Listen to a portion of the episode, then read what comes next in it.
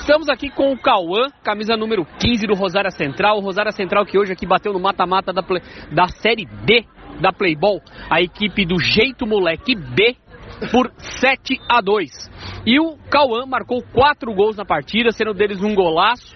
E foi o destaque da partida e ganhou aqui a cerveja, o MVP deste jogo.